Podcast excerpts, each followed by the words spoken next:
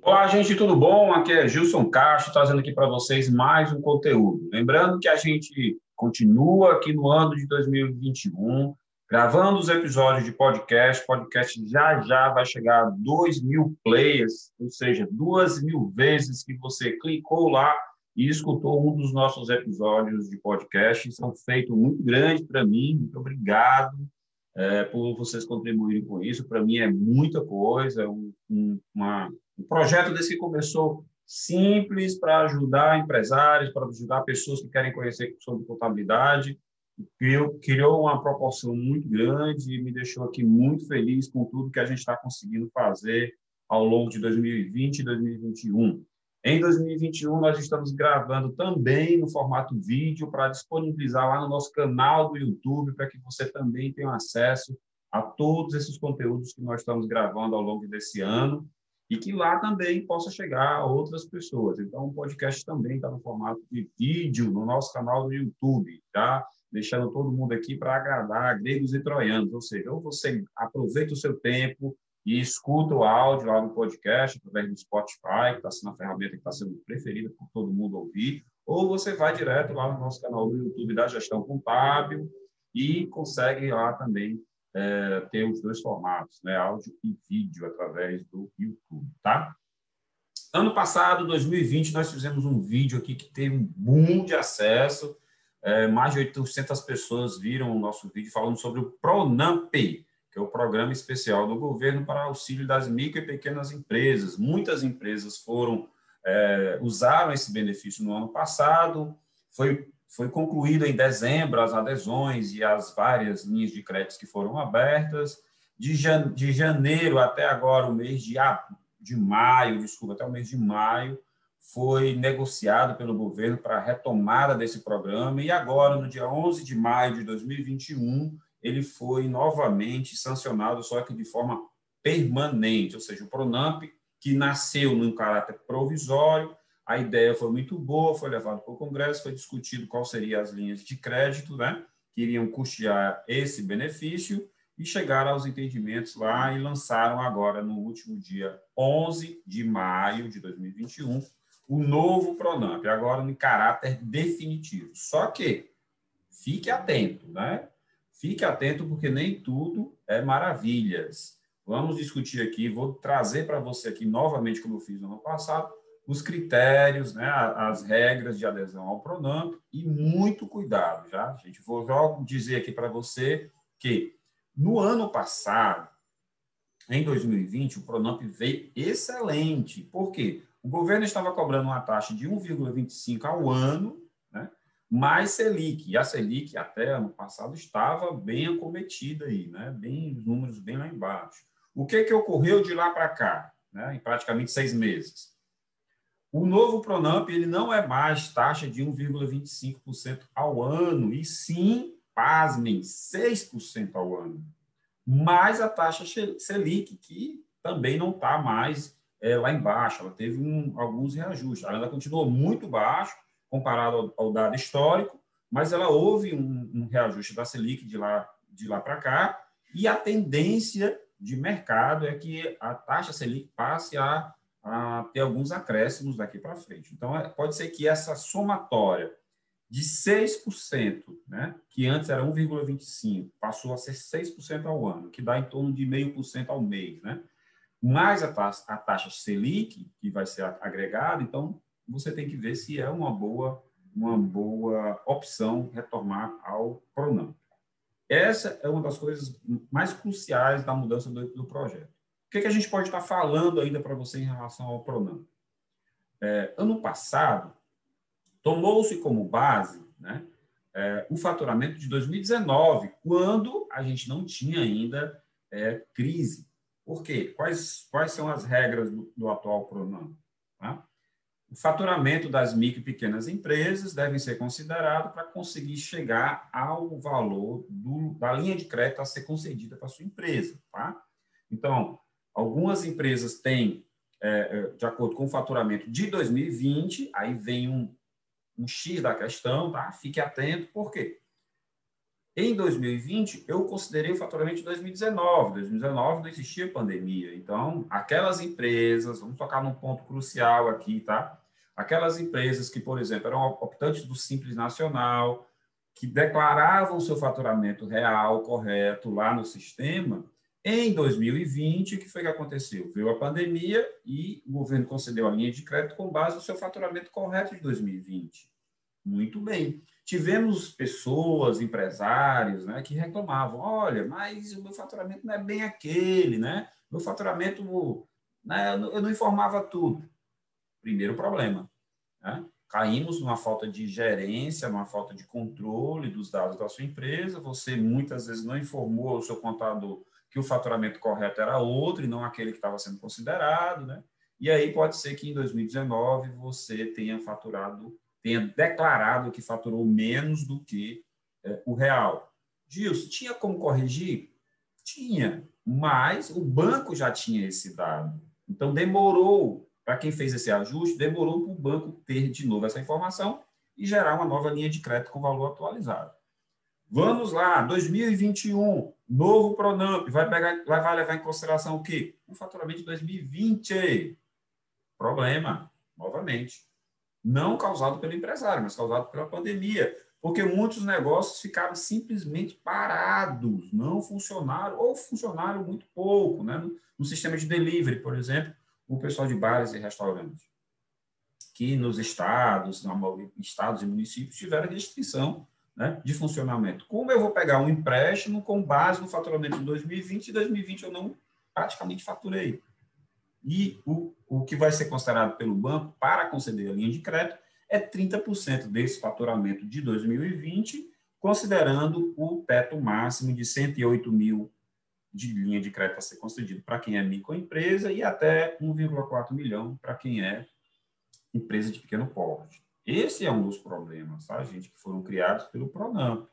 Tá? Foi considerado ano de 2020 e muitas empresas não tiveram faturamento de 2020. Outro problema é a taxa de juros. A gente tem que analisar se era viável. Por exemplo, eu fiz, eu aderi ao Pronamp em 2020, mas provavelmente nessas condições atuais eu talvez não faça o Pronamp 2021, porque eu vou, vou analisar a questão taxa, pagamento, né? É, tem um dado bom. Para quem fez o Pronamp em 2020, você pode estar pedindo a suspensão dos pagamentos da parcela por um ano, 365 dias é, de suspensão para não fazer o pagamento esse ano de 2021. Por quê? Porque você fez o, o empréstimo lá, 2020, né? Achando que 2021 a coisa iria melhorar, ia acabar lockdown, é, é, restrição de, de funcionamento e tudo isso não aconteceu. Nós já vamos agora para junho, meio do ano, isso ainda não aconteceu em muitos municípios. Então, o governo permitiu que as empresas possam solicitar o adiamento do pagamento das parcelas durante 365 dias para quem fez o Pronamp em 2020, ok? Essas são as principais mudanças que a gente pode estar falando aqui em relação ao Pronamp que ocorreu é, a, a, a, sanção do presidente agora com o novo pronome de forma, de forma é, permanente, tá? Um outro problema sério, tá? Um outro problema sério. Nem todos os bancos aderiram ao Pronamp em 2020. Vamos entender isso daí, tá, gente? Porque o governo divulgou, ah, agora você tem uma linha de crédito, os clientes ligavam para os contadores, bora, eu quero meu, meu, meu empréstimo, porque preciso salvar minha empresa, eu estou em dificuldade. Muito bem. O que é o Pronamp? Tá? O Pronamp, o governo criou um fundo garantidor, ele botou lá X milhões para dizer assim: olha, bancos, emprestem dinheiro aos empresários sem exigência de garantia, né?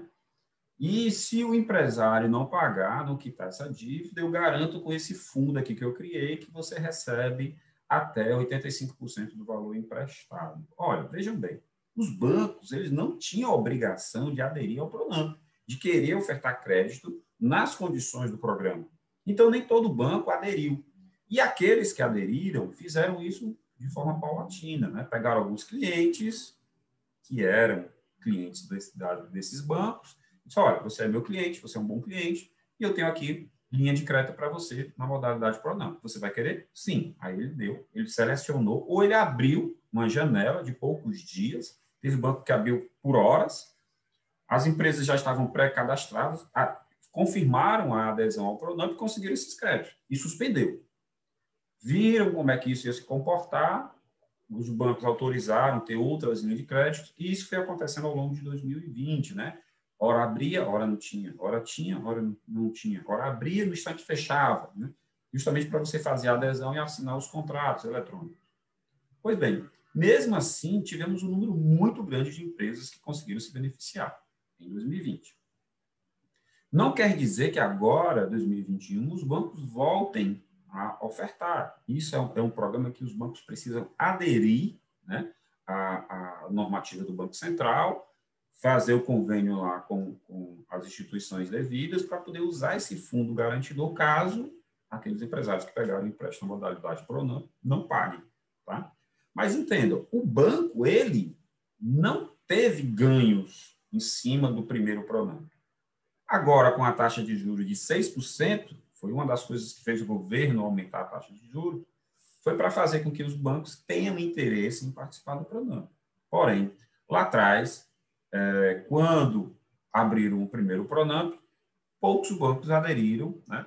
É, e poucos empresários conseguiram essas linhas de crédito para se beneficiar. Mesmo assim, mesmo assim, houveram muitas empresas que conseguiram sim fazer isso com sucesso captando aí esses recursos e aplicando nas suas empresas para poder salvar as empresas é, desse dessa pandemia, tá?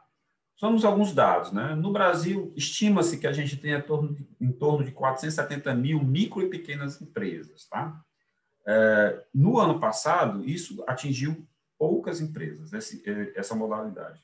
Mas, vejam, os bancos conseguiram emprestar 37,5 bilhões de reais para, para as empresas. Atingiu um número muito pequeno, é claro, devido a grandes problemas também. Né? A gente tinha, por exemplo, é empresas que não estavam vindo informando o faturamento correto. Né? A gente teve também problemas lá no programa de suspensão e redução de contrato de trabalho, porque também tinha, tinha funcionários que tinham mínimo na carteira e depois o restante por fora são problemas gerados por falta de gestão ou por falta de controle financeiro ou por uma falta de, uma, de um auxílio contábil para lhe, lhe dizer quais são os riscos né, que você vai ter em tentar burlar a legislação dessa forma. Tá? Então, é, o governo reabriu o PRONAMP, mas entenda, é, a lei foi aprovada, precisa de todo um processo de adequação novamente dos bancos, eles têm que aderir novamente à nova regra, os bancos é que decidem quanto vão oferecer de linha de crédito e vão abrir esses cadastros para os seus correntistas, né, para os seus clientes. E não é porque você tem uma linha de crédito, por exemplo, como é que vai funcionar? O governo vai lhe mandar uma cartinha, como mandou no ano passado, dizendo que você está apto né, a, a, a, ir a um banco e solicitar o seu, o seu empréstimo na modalidade PRONAM. É, o faturamento que tem lá, nessa cartinha, através de um código, né? a carta dizendo quanto é que você faturou, quanto é que você pode pegar de linha de crédito e um código de acesso a esse a esse crédito, que aí o banco vai usar esse código para acionar o fundo garantidor do Pronamp e vincular o empréstimo a você através desse banco. Não quer dizer que o banco vai lhe dar 100% daquele valor que você está na sua cartinha, não. Ele pode analisar e dizer, olha, eu tenho aqui um valor pequeno, eu tenho vários correntistas, vários clientes meus aqui no banco querendo esse empréstimo, eu vou ratear isso aqui entre os meus clientes e eu decido quanto eu vou emprestar e como eu vou emprestar. Tiveram pessoas no ano passado, empresários, que disseram, ah, Gilson, isso é um absurdo, tá aqui, eu tenho direito a 80 mil reais, o banco só me forneceu 30 mil reais. O critério é do banco, tá, gente? O governo ele só abriu a possibilidade do banco aceitar a garantia criada pelo fundo garantidor para ele emprestar o dinheiro. Se o banco vai emprestar o dinheiro, para quem ele vai emprestar o dinheiro, quanto ele vai emprestar e se vai ou não, é o banco que decide, é a instituição privada. Ah, mas a Caixa Econômica Federal poderia fazer isso? Aí é um banco do governo, né? o governo tem participação da Caixa, como do Banco do Brasil. Ele poderia também criar isso desses dois bancos. Fizeram? Eu, particularmente, não consegui retorno nenhum de Banco do Brasil, nem de Caixa Econômica, de nenhum outro banco, e consegui isso na linha, na, na, na instituição privada, que foi rápido. Né? Aproveitei essa janela de tempo e conseguimos fazer e deu certo. Por que, que o governo abre isso nos seus bancos? Essa é questão. O banco particular, ele é obrigado a, a dar o crédito? Não. Não porque o Pronamp ele só só fez criar as condições de gerar um empréstimo e criou um fundo para garantir caso o banco não receba de quem contraiu o empréstimo. Porém, né, o banco tem que comprovar que cobrou ao, ao a empresa que solicitou o Pronamp não pagou, depois de um certo tempo, tem todo um trabalho, um processo de cobrança para ser considerado que, que, que que a empresa não vai pagar, que é um mal pagador, e acionar o fundo para o banco tentar recuperar 85% do valor do empréstimo que ele concedeu às empresas que estavam com problema de crédito. Então, se coloca também no lugar do banco, você faria essa, é, é, essa concessão de crédito para qualquer pessoa, no valor total? Né? É, é, um risco, tem um risco. Então, o banco ele calcula isso e vai, vai analisar se vale a pena ou não fazer esse empréstimo para a sua empresa, para a minha empresa, para as empresas que estão necessitadas. Esse é o Pronamp, né? Pronamp 2. Eu vou até botar o nome do título desse vídeo de Pronamp 2, em 2021. Porém, você tem que analisar dessa vez bem, bem mais do que no ano passado todos esses pré-requisitos. Né? O governo criou, divulgou, vai ter, criou uma expectativa. Na hora de concretizar, não foi tão fácil assim como todo mundo achava que seria, não foi para todas as empresas, teve empresas, teve empresários que ficou muito chateado, porque tinha direito a um, um valor X e conseguiu um valor muito menor de empréstimo uh, através da instituição bancária. A instituição bancária, por sua vez, ela não é obrigada a conceder 100% do crédito que está lá na sua cartinha, que vai ser 30% do seu faturamento, né, com os limites lá que o governo criou. E esse ano ainda tem é, algum, algumas cascas de banana que você tomar cuidado. Dentre elas, a taxa de juros não é mais a mesma.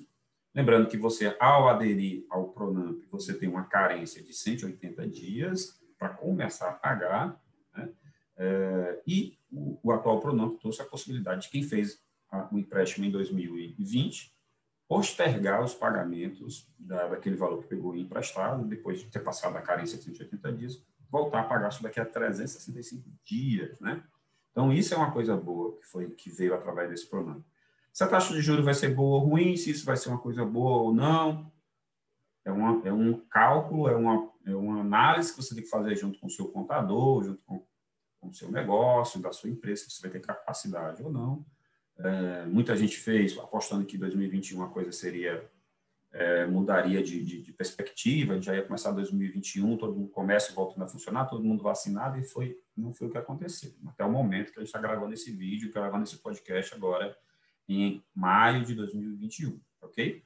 É, houveram outras coisas que foram aprovadas, como isso não vai ser considerado pedalada fiscal, algumas coisas voltadas para a política, que eu não vou comentar aqui com vocês, é, Houve também destinação de parte desse fundo garantidor, foi reduzido para que o crédito ficasse mais fácil de ser, é, de ser, de ser ofertado para as empresas. Não adianta a gente entrar nesses, nesses pormenores. A nossa ideia aqui, nos nossos projetos de podcast, de vídeo, de, de textos lá no nosso blog da gestão contábil, nos conteúdos que nós divulgamos, é transformar todo esse linguajar complexo complicado da economia, da administração e da contabilidade em uma linguagem mais fácil para você atender, entender, né? E esse é o nosso propósito. Então, existem alguns pequenos detalhes que envolvem orçamento, a gente não vai entrar nisso.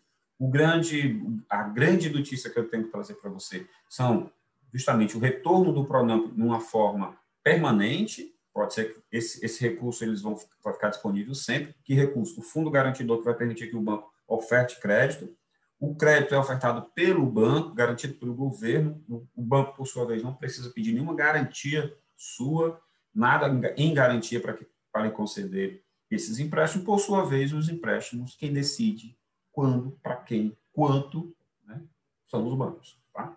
Não tem nada específico para nenhuma instituição é, em que o governo faça parte, os bancos públicos, como o Banco do Brasil, Caixa Econômica. Né?